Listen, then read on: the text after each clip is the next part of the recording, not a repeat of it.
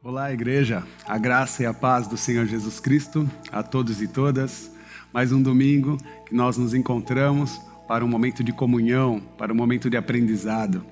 Estou é, muito, feliz por poder falar com vocês e poder se conectar através desse tempo de reflexão e de oração. Eu peço para que você separe esse tempo, consagre o seu coração e mente, chamando também os seus familiares, para que nós possamos aprofundar esse momento de uma forma muito intensa a respeito daquilo que Deus quer trazer para cada um de nós. E peço que você mergulhe nessa reflexão que trago a respeito de histórias que nos ensinam a continuar. Quero trazer reflexões nessas próximas semanas a respeito de histórias que são profundas, às vezes até pequenas, mas necessárias, importantes para nos motivar, para nos ensinar, para nos colocar a um lugar de, eh, de compreensão daquilo que nasce do coração de Deus. Histórias são a maneira mais fácil que a gente tem para conectar com as nossas histórias, porque foi assim que Jesus escolheu. Ele contou parábolas, que eram pequenas histórias que traziam consigo ensinamentos profundos que não necessariamente aconteceram, né? histórias que não necessariamente aconteceram, mas que se conectam com realidades do nosso cotidiano, se conectam com realidade de outras pessoas, mas que nos ensinam, nos proporcionam algo diferente, algo novo, nos revelam algo que nós necessariamente precisamos. Por isso, eu queria que você, se possível, me acompanhasse no Evangelho de João, no capítulo 8, nós vamos ler alguns versículos.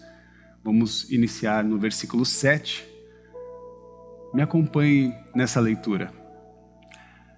João 8, 7 diz assim: Visto que continuavam a interrogá-lo, ele se levantou e lhes disse: Se algum de vocês estiver sem pecado, seja o primeiro a tirar a pedra nela inclinou-se novamente e continuou escrevendo no chão. Os que ouviram foram saindo, um de cada vez, começando pelos mais velhos. Jesus ficou só com a mulher em pé diante dele. Então Jesus pôs-se em pé e perguntou-lhe: Mulher, onde estão eles? Ninguém te condenou? Ninguém, Senhor, disse ela. Declarou Jesus: Eu também não a condeno. Agora vá e abandone sua vida de pecado. Até aí. Se possível, feche os seus olhos e ore, ore ao Senhor. Pai querido e amado, nós te louvamos e exaltamos o seu nome. Agradecemos pela oportunidade de vida, a oportunidade que nos dá de poder ouvir a sua voz, ler a sua mensagem e se colocar à disposição de querer compreender aquilo que nasce do teu coração. Ajuda-nos, nos orienta, nos ensina. Esse é o nosso pedido, com profundo agradecimento. Fala conosco. Nós te pedimos, em nome de Jesus. Amém. Amém. Essa pequena história, ela é muito conhecida por nós e traz um cenário muito sério que conecta também com as histórias que acontecem no nosso cotidiano. Você pode perceber nesse texto que havia um grupo de homens que levaram até Jesus uma mulher que foi pega em flagrante em adultério. De um lado, essa mulher, e do outro lado, os donos da verdade. Esses homens com suas pedras nas mãos e que, mesmo com essa característica truculenta, essa, esses homens eles, eles não amedrontam Jesus, Porque Jesus sabe que por trás de todo de todo odioso existem existe uma pessoa extremamente fragilizada. Jesus sabe que por trás de toda pessoa tomada pelo ódio existe uma pessoa que talvez não saiba lidar com o seu próprio fracasso. Todo o discurso de ódio vem de alguém que provavelmente está fragilizado, está com dificuldade de lidar com seu próprio fracasso, com a sua própria condição. E Jesus não discute, que isso é interessante, né? Esses homens é, truculentos, bravos com a condição daquela mulher, vêm diante de Jesus com as suas perguntas a respeito da lei, do rigor da lei, daquilo que a religião exigia. E Jesus quase que não dá audiência para eles, não discute, não, não perde tempo com esse tipo de gente. Isso nos ensina muito, porque talvez assim seria a nossa forma de lidar com esse tipo de gente. Não perder tempo, não discutir. Mas há um ato inicial diante desse, dessa história contada. O primeiro ato de Jesus é que ele traz uma afirmação para aqueles homens. Ele diz: quem não tem pecado, que atire a primeira pedra. Ele quer dizer que as pedras, elas só podem ser lançadas por alguém que não teve pecado algum. E há, diante dessa cena, uma revelação muito forte, que eu conecto com o nosso tempo presente, porque é uma cena extremamente machista. Uma mulher jogada, né, pra, é, por ter uma, uma relação adúltera, e ela é colocada diante aquele cenário público e é, e é colocada para um julgamento solitário.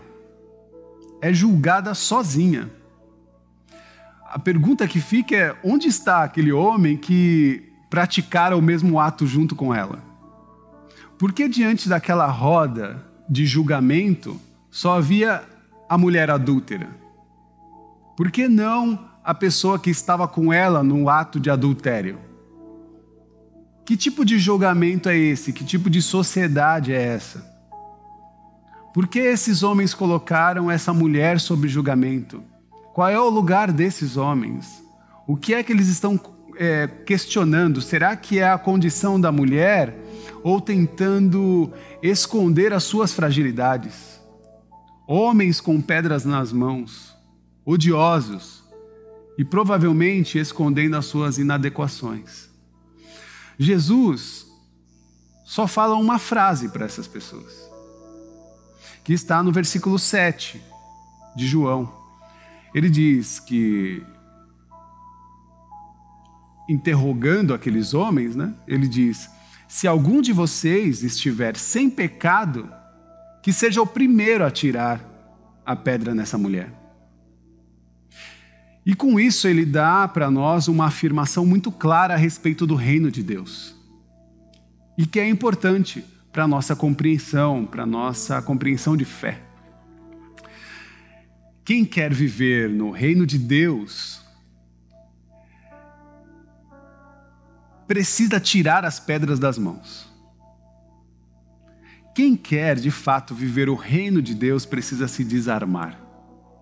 Quem quer de fato viver o reino de Deus e tem vontade de apedrejar, quem quer viver o reino de Deus e tem vontade de, de matar alguém,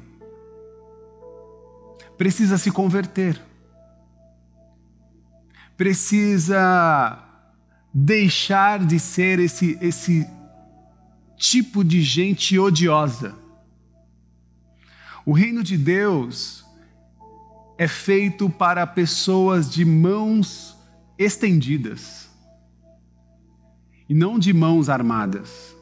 O reino de Deus é feito para pessoas de mãos estendidas para a generosidade, estendidas para o perdão. Nós não precisamos de uma espiritualidade que precisa pecar, nós não precisamos de uma espiritualidade que precisa ferir, que precisa matar uma outra pessoa. Porque não é compatível com aquilo que Jesus nos apresenta pela sua vida, pelo seu, pelo evangelho que ele proclama encarnado na sua existência. Será mesmo que nós precisamos pecar para resolver o pecado do outro? Não é compatível. Será que nós precisamos matar? Será que nós precisamos ferir, pecar para resolver o pecado alheio? não é compatível, compatível com a mensagem de Jesus, não é compatível com a pessoa de Jesus. E Jesus, diante de uma sentença, Jesus, diante dessa cena, ele só leva uma frase, uma frase para esses homens. Ele faz com que, a partir dessa frase, uma nova notícia fosse anunciada. A vida venceu diante da morte ou diante do desejo da morte, Jesus traz uma resposta de vida. Diante do coração odioso e de um cenário de morte, Jesus traz uma informação de vida. Ele quer dizer que a vida vencerá a morte.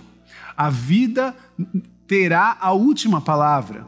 A morte não vai vencer, porque a vida venceu a morte. O anúncio de Jesus é um anúncio de vida. O anúncio de Jesus é um, um, um anúncio de, de mudança de todo o cenário caótico que a morte pode oferecer. O anúncio de Jesus é trazer para a nossa consciência que existe possibilidade de vida possibilidade de perdão e possibilidade de uma nova experiência, uma nova chance para viver. Então, diante desses homens odiosos, Jesus traz uma frase extremamente constrangedora: quem não tem pecado, que atire a primeira pedra. E o que acontece?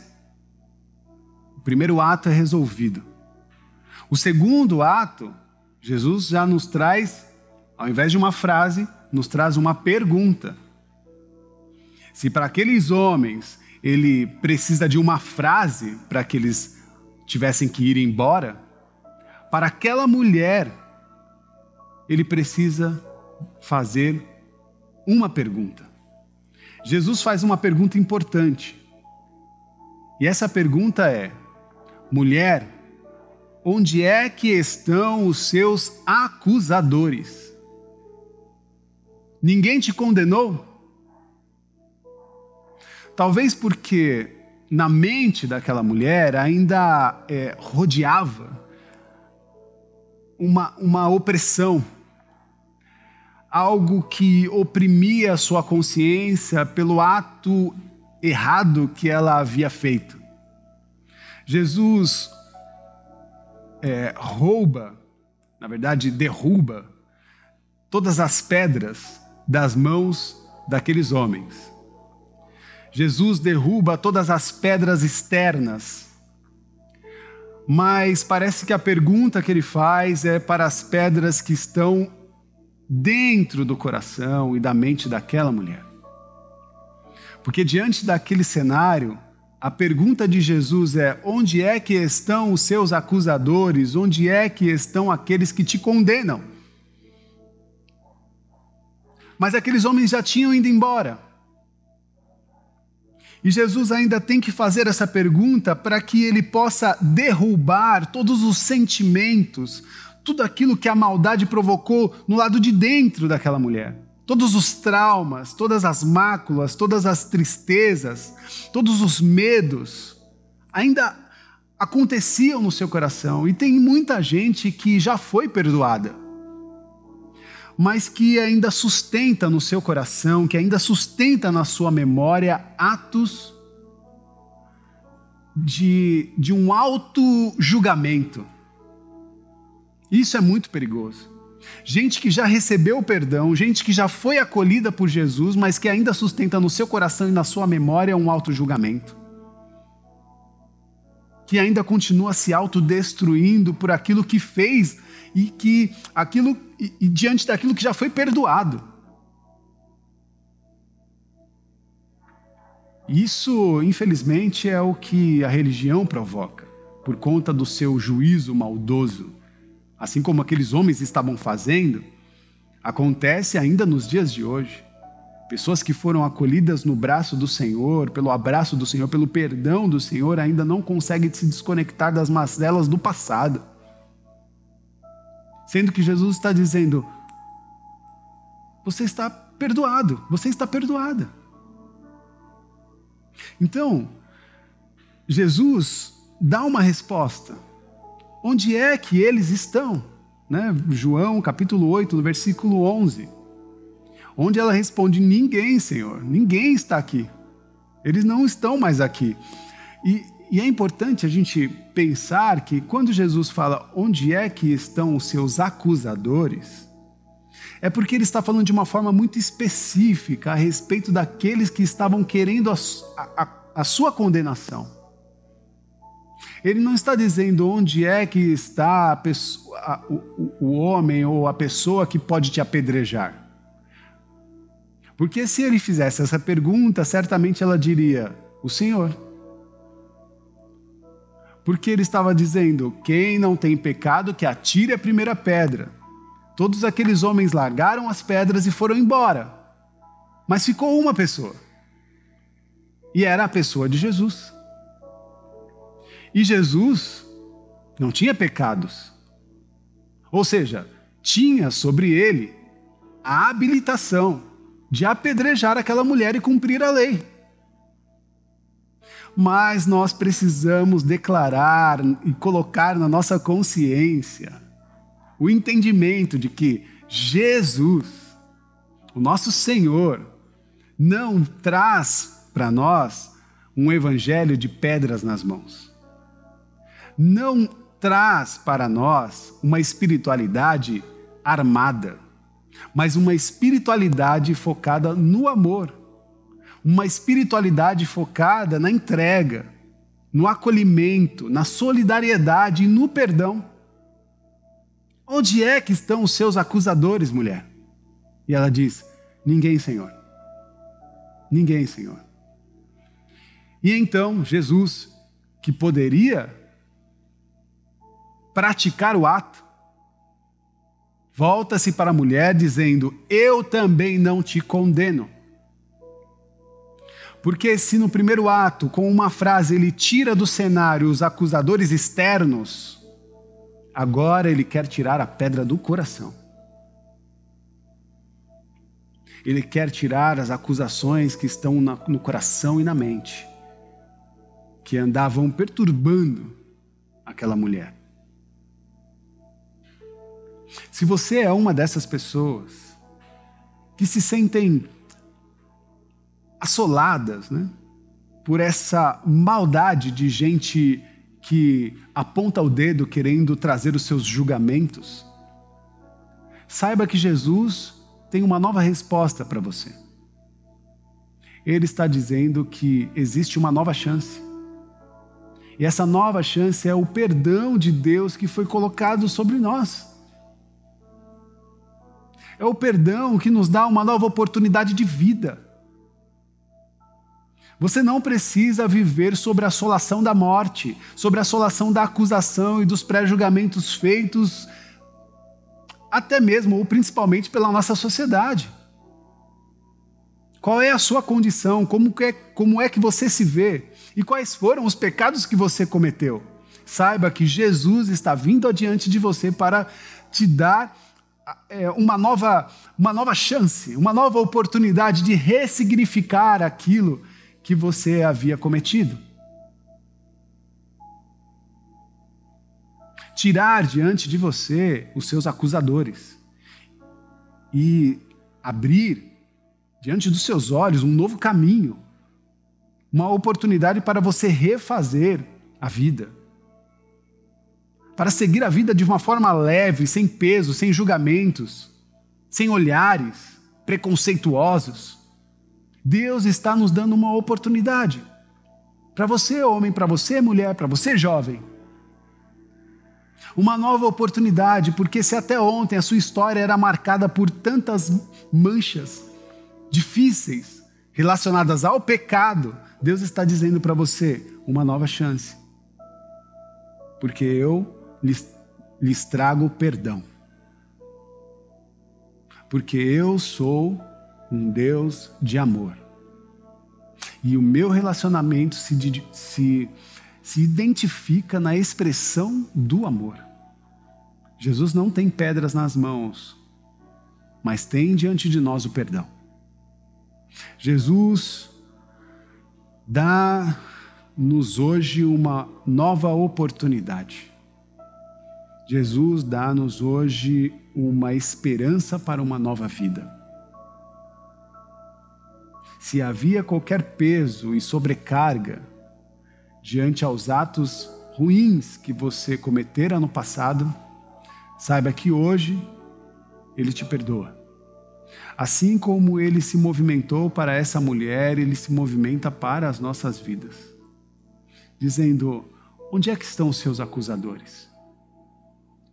Onde é que estão aqueles que querem a sua condenação? Saiba que eu não te condeno. Por isso, vá e tenha uma nova vida. Abandone essa vida de pecado e receba uma segunda chance. Que Deus nos abençoe. Que você possa ter uma semana regada por essa experiência de ter uma nova chance. Uma nova chance de vida. Uma nova chance para se conectar com a sua família. Uma nova chance para se conectar com os seus filhos uma nova chance para se conectar com Deus.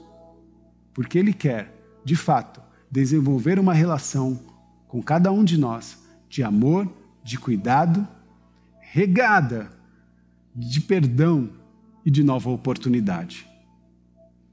Abra o seu coração e viva essa experiência que Deus nos proporciona de uma forma real, viva e encarnada em nossos cotidianos em nome do Senhor Jesus. Que o amor de Deus, que a graça do Senhor Jesus Cristo e que a manifestação do Espírito Santo esteja sobre a vida de todos e todas.